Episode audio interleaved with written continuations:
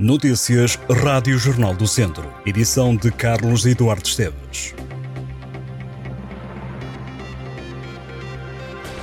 Miguel Monteiro venceu a medalha de bronze no lançamento do peso F40 do Campeonato do Mundo de Atletismo Paris 2023.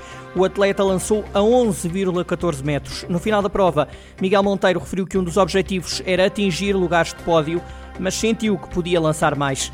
Diz Miguel Monteiro que esta medalha é fruto de muito trabalho, muitas horas na pista e no ginásio e garante que vai continuar, junto com o treinador João Amaral, a trabalhar para alcançar ainda melhores marcas. Diz Miguel Monteiro que qualquer atleta sonha com a participação nos Jogos Paralímpicos e ele não é mais nem menos do que eles. Também sonha com isso. Frisa o atleta da Casa do Povo de Mangualde Miguel Monteiro venceu a medalha de bronze nos Campeonatos de Paris 2023. No futebol, o avançado André Clovis não se apresentou na pré-época do Académico de Viseu. O atleta está sob alçada disciplinar. Num comunicado curto, a SAD, o Académico de Viseu, confirma que André Clovis não se apresentou ao trabalho no início desta temporada, escrevendo que o atleta de 25 anos tem contrato de trabalho com o Académico até 2026 e encontra-se neste momento sob a alçada disciplinar da SAD como consequência da contínua violação dos deveres laborais. Antes deste episódio acontecer, o Académico de Viseu assinou a cláusula de compra dos direitos desportivos de Clóvis, que pertenciam ao Estoril. Ainda recentemente, o presidente do Académico de Viseu, Mariano Lopes, assumiu que o jogador será para manter no plantel, a não ser que apareça uma proposta financeiramente muito vantajosa para o clube. O plantel do Académico de Viseu está na Alemanha, em estágio de pré-época.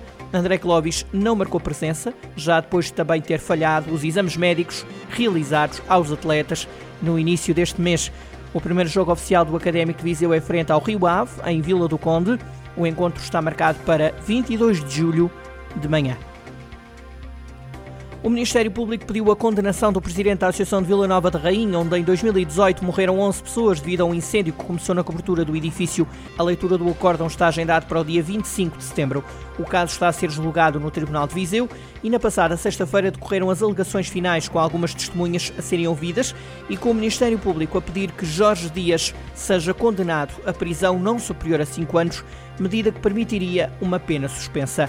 O Ministério Público entende que o Presidente da coletividade não zelou pelas medidas e condições de segurança do espaço, causando assim a morte a 11 pessoas e ferimentos em outras dezenas. Já a defesa de Jorge Dias pede a absolvição total do então Presidente da Associação. O arguido está acusado de 11 crimes de homicídio por negligência e um de ofensa à integridade física negligente grave.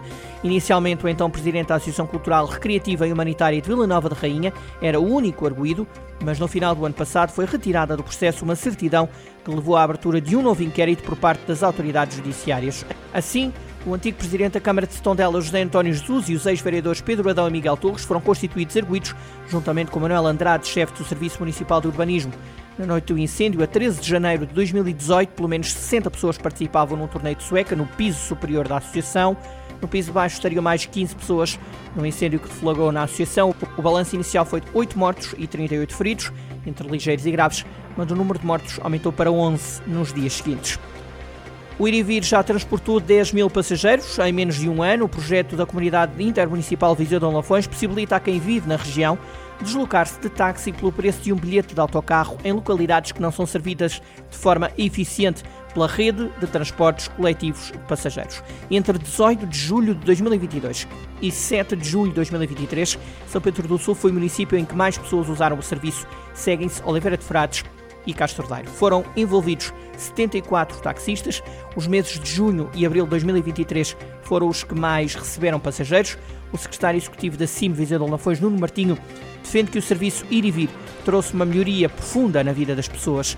O responsável diz que este foi um serviço que respondeu de forma clara ao problema do isolamento o serviço Ir e Vir está disponível todos os dias da semana, exceto sábados, domingos e feriados, em quatro horários, dois de ida e dois de volta. O serviço é realizado por táxis devidamente identificados por um dístico próprio. O preço do transporte pago ao taxista no início da viagem é igual àquele que o utente pagaria num autocarro para percorrer a mesma distância. É o utente quem aciona o serviço, tem de fazer uma chamada a pedir o serviço para a central de reservas e no dia e hora que for combinado, o passageiro aguarda pelo táxi no ponto de paragem identificado com o nome e serviço ir e vir. A reserva terá que ser feita até ao meio-dia útil anterior A reserva terá que ser feita até ao meio-dia do dia útil anterior à viagem, através do número gratuito 800 10 20 30 800 10 20 30 a Just a vai regressar ao Distrito de Viseu em agosto. A instituição particular de solidariedade social, sediada em Lisboa e no Porto, que tem como objetivo remodelar e ajudar as vítimas da pobreza habitacional, vai estar em Tondela de 13 a 24 a 27 de agosto para intervir em três casas. Os construtores vão ser, na maior parte, voluntários. A ação da Just a Change, em Tondela, representa um passo significativo no combate à pobreza habitacional em Portugal. Com o apoio do município e a dedicação de voluntários, a instituição está determinada em mudar vidas e melhorar as condições de moradia de famílias em situação de pobreza.